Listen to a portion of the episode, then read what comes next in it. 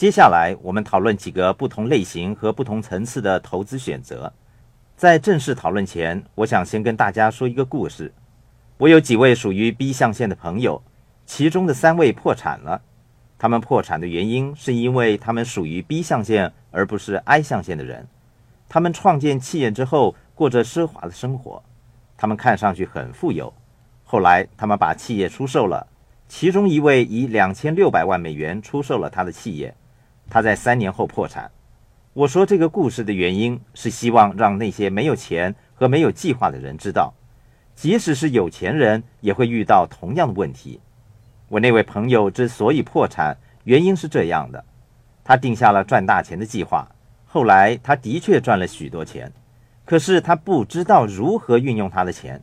他把出售企业后得到的钱投资在他完全不熟悉的房地产市场上，结果全军覆没。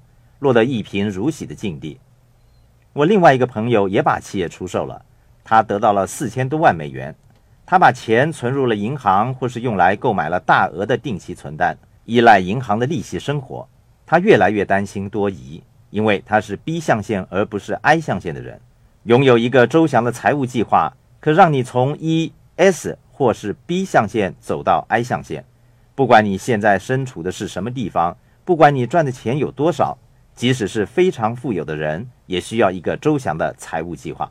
可是，人们把注意力过分集中在他们目前身处的环境以及他们目前所做着的事情，他们没有从全面的角度和大方向来拟定计划。这并不是因为他们教育水准不高，也不是个人能力的问题，只因为当局者迷。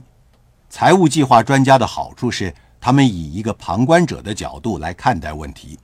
一个优秀的财务计划专家能够看出，刚才你两位朋友的整体资产都是建基在他们的企业上，也就是说，他们建立的并不是安全或舒适的投资模式。变得富有是我们计划的最终目标，即使富人也需要安全和舒适的投资计划。安全和舒适是富人拟定全面和具有前瞻性的计划的时候所需要的两个重要成分。